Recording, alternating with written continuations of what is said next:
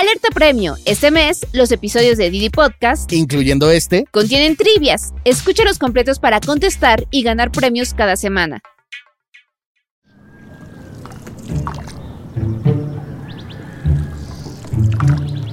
Nos dejaron abandonados y estamos muy cerca de, de llegar al canal grande, En realidad no los habían abandonado a él y a Lucina. ¿no? Ahí vienen atrás nuestros guías, pero es algo muy diferente porque he festejado muchos cumpleaños en Xochimilco, pero siempre en trajineras, nunca me había tocado remar a mí. Y espero no salpicarte. para celebrar el Día Internacional del Medio Ambiente, fuimos a remar en kayak a los canales de Xochimilco. Las chinampas son un área natural protegida de más de 2.500 hectáreas. Ahorita todavía traemos energía. Ay, no sé qué tan cansado vaya a ser esto, acabo de rescatar la, la pijama del micrófono. Tratemos de conservar el equipo. tratamos de conservar el equipo. Deben de ustedes saber que todo el podcast, toda el- la garantía de Quizaya Media está navegando en estos momentos por Xochimilco junto a unos gansos o patos. O patos, no son gansos, ¿verdad? Claramente no tenían mucha idea. Son cisnes, ¿no? Más bien. Y ahí va nuestra productora Paula. Paula, ¿cómo te sientes? Mejor de lo que pensaba, mejor que en tierra. ¡Hay un gansito! Todo que voy solita. ¿Dónde? El pequeñín. Fíjate que es, o sea, llevamos dos minutos remando y ya es muy diferente a ir en una trajinera o a ir en una chalupa o cualquiera de los otros transportes. Finalmente vas súper en contacto con la naturaleza. Así es. Eso es una eh, garza. Es cierto. Hay dos garzas. Omar, nuestro guía, sí sabía perfectamente qué aves se podían ver en el recorrido. Xochimilco es una zona natural protegida y se encuentran registradas 79 especies de aves diferentes, desde pequeños pájaros que tenemos oportunidad de escuchar hasta aves de mayor este, tamaño. Aquí, por ejemplo, podemos ver la garza blanca. La garza blanca aquí en Xochimilco ya es su hábitat natural. La podemos observar durante los 365 días del año. Y aquí podemos observar otro tipo de garza. ¿sí? Esta garza se conoce como garza tricolor. Miren qué garza tan bonita, ¿sí? sus colores. Y esta garza es migratoria, que solamente vemos en esta época del año. Generalmente estas garzas se alimentan de peces. Acompáñenos en este recorrido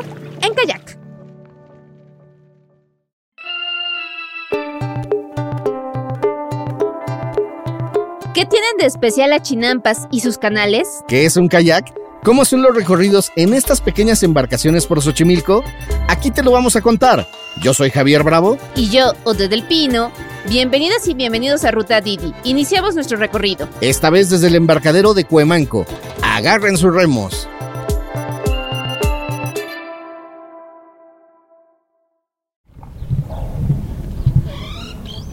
Nos quedamos de ver con Omar en Cuemanco, en uno de los 10 embarcaderos principales que hay en Xochimilco.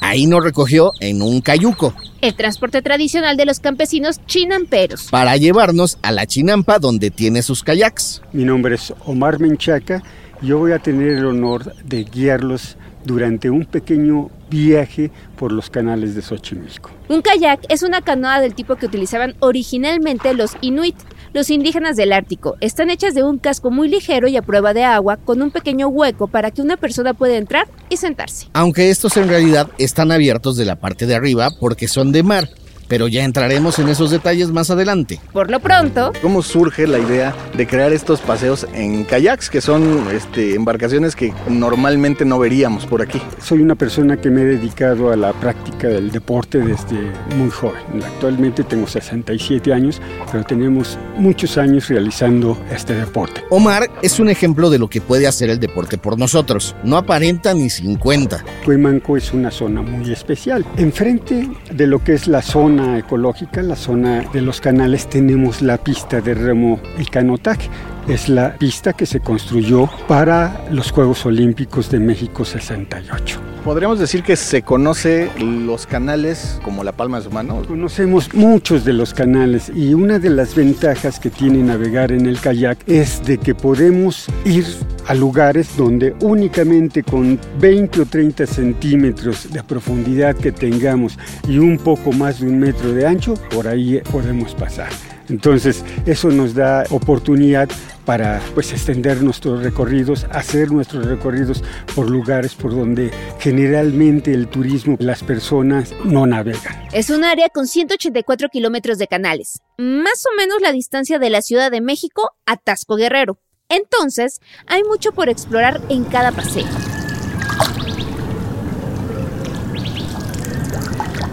¿Qué se siente ver el amanecer en un kayak? Ay, mire, Xochimilco es algo mágico. Generalmente citamos a la gente a las 5 de la mañana. Estamos embarcando a las 5 y media, cuarto para las 6.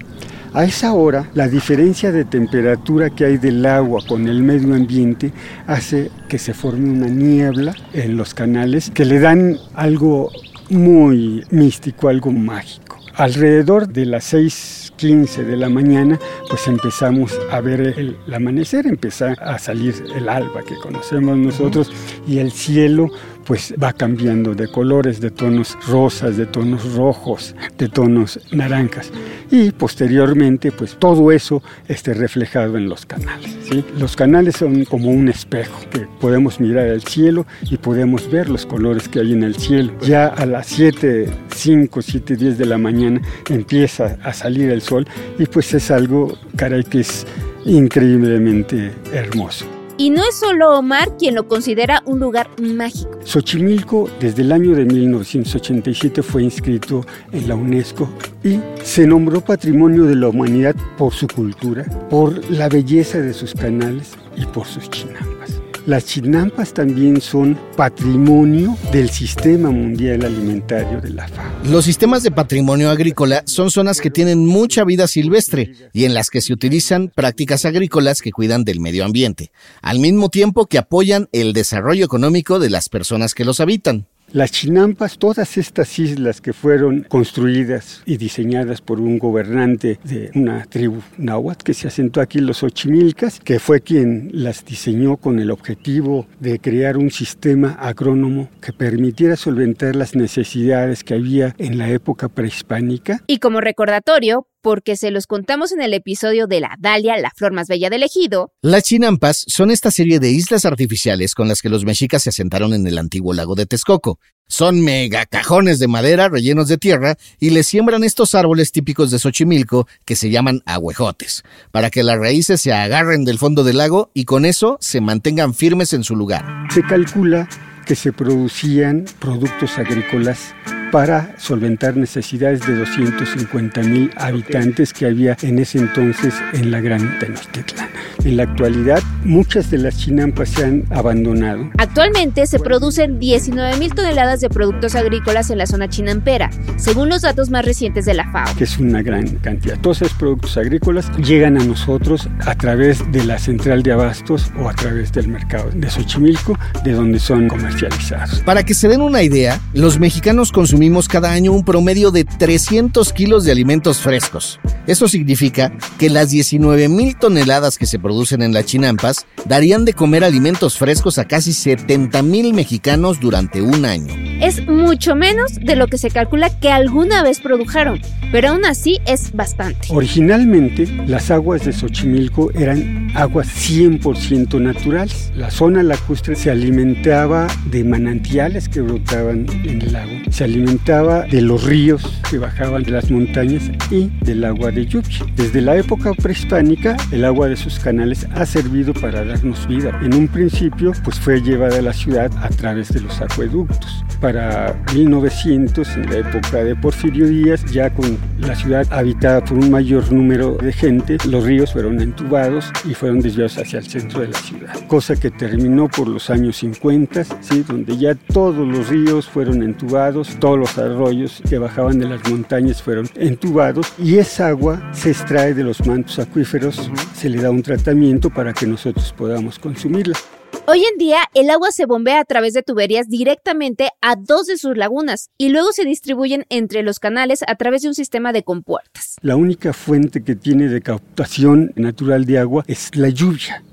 El resto del agua es agua que tiene un tratamiento residual y es bombeada por plantas que hay tanto en el oriente de la ciudad, en el Cerro de la Estrella, como en el sur de la ciudad, para mantener el nivel de agua en los canales. Porque de otra manera, la poca agua de lluvia que recibe, pues se filtraría y los canales se secarían. Aunque se sabe que estas aguas que vienen tratadas desde el Cerro de la Estrella rebasan los límites de contaminación que se establece en las normas sanitarias. Así que rema sin miedo, pero no te eches un traguito. Lo peor es que los asentamientos irregulares descargan en Xochimilco aguas negras y grises directamente a los canales.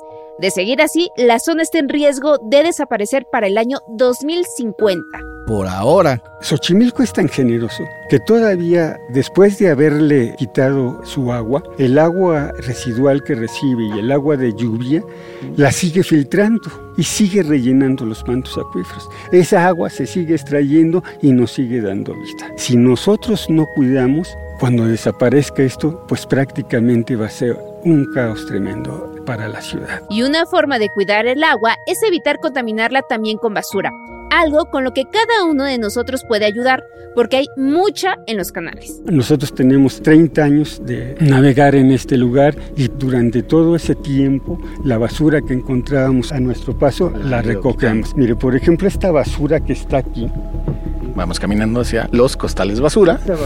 Oye, oye, oye, Smart, toda esta basura la sacamos de los canales entre los recorridos que hicimos el sábado y el domingo. Y hay de todo, hay latas, hay, botellas, hay, hasta hay, cascajo. Lo que de unicel. Que el unicel no se descompone además. Exactamente. Pues prácticamente lo que está, lo que podemos ver, los platos de unicel, las botellas de PEP, los vasos desechables, el hule. Por la contaminación del agua y por la introducción de especies invasoras como la carpa y la tilapia, en los últimos 25 años, 99.4% de la población de ajolotes en Xochimilco se extinguió. O sea, quedan muy poquitos. Se puede decir que los ajolotes están hasta en los billetes, pero ya no en su hogar, en los canales.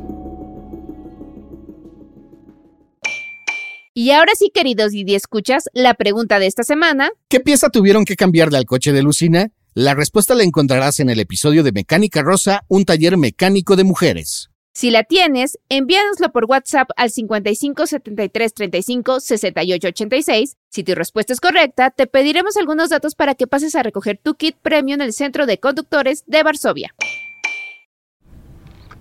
Ya con un panorama más claro de la zona en la que íbamos a navegar, ahora sí, a los kayaks. Estos kayaks son más bien hechos para el mar, ¿no? Exactamente. Sí, son kayaks construidos específicamente para navegar en aguas abiertas, ¿sí? Son kayaks para mar, por eso son anchos y son largos. Un kayak, mientras más contacto tenga con el agua, es mucho más estable, la suficiente estabilidad para evitar que se voltee. Aquí vemos dos tipos de kayaks. El kayak que es abierto, donde uno va sentado en la parte superior y hay otro que uno va dentro. Que es como el clásico de ríos Es- para rápidos y demás. Exactamente. Estos kayaks de mar tienen varios orificios. Eso les permite que cuando les entre agua se vayan drenando solitos, que no sean inundables. Ya sabiendo que los kayak eran de lo más estable y que las aguas de Xochimilco son de lo más tranquilo, el equipo emprendió su aventura, a pesar de tener muy poca experiencia remando.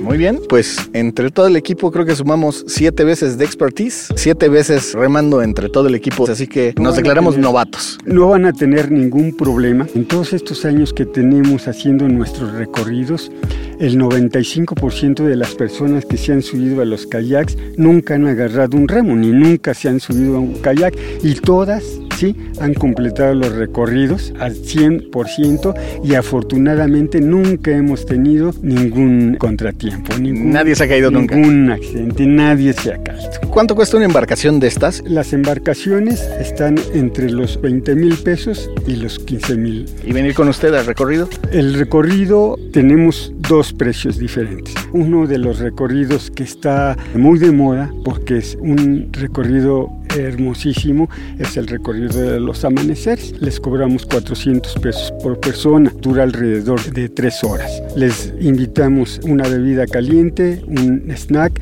y aparte pues les tomamos algunas fotitos para que ellos se lleven de recuerdo. Se las mandamos a través del WhatsApp y- y Y los recorridos vespertinos los cobramos a 350 pesos por persona.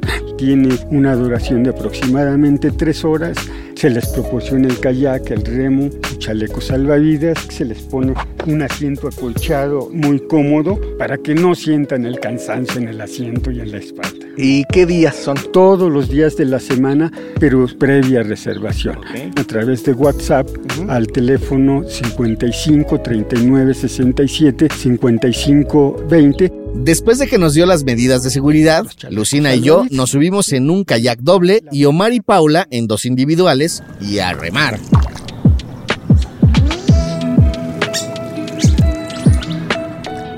Fíjate aquí la profundidad que tiene. Sí, ahí de hecho, de hecho estoy pegando en el suelo. Omar, ¿qué encontró? Gansos, esos canjitos, pues ya eh, son de aquí del... Lo que no nos esperábamos es que Omar nos diera el recorrido completo. Nos aventamos tres horas navegando los canales con todo el equipo de grabación. Y aunque en algún punto queríamos desistir porque nos dolían los brazos y no íbamos preparados para el sol, nos dimos cuenta que el recorrido en verdad valía la pena. Al final, ya hasta eran expertos reconocedores de aves. Y estamos observando del lado derecho aquí en el canal mayor pelícanos canadienses que ellos vienen desde el norte, o sea, desde Canadá viajan, ¿qué serán? 7, 8 mil kilómetros o más, muchos más, no sé cuántos kilómetros sean desde el norte de Canadá hasta acá para alimentarse durante el invierno. Entonces ellos nada más están en esta época del año aquí en los canales de Xochimilco y bueno, en cuanto empieza el calor, viajan de nueva cuenta hacia su país de origen. Son aves, no sé, de 60 centímetros de largo, con grandes, grandes picos. Y Lucina nos tiene dando vueltas y vueltas. Era para que los viéramos. Ah, Muy bien. Bueno, para Björnet, soy Javier Bravo. Wrong podcast.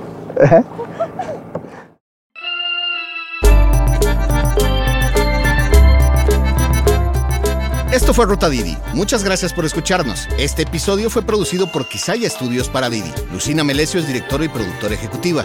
Ode del Pino y yo, Javier Bravo, estuvimos en los micrófonos y en la producción. El guion es de Lucina Melesio. Sara Carrillo es productora senior. El diseño sonoro y el tema musical son de Carlos Jorge García y Tiger Lab. Los ingenieros de grabación en el estudio fueron Manuel Vargas Mena, Gabriel Chávez y Mateo Pineda de Soundmob Studio. Por Didi, Marisa Hurtado es la encargada de comunicación en el sector de movilidad y Gerardo Arriola es analista de comunicación. Y para que conozcas las promociones vigentes de Didi y cheques términos y condiciones, entra a la página mexico.didiglobal.com. ¿Te gustó Ruta Didi? No olvides darle clic al botón de seguir en cualquier plataforma en la que te guste escuchar tus podcasts, estamos en todas y es gratis. Nos vemos la próxima semana. Bye.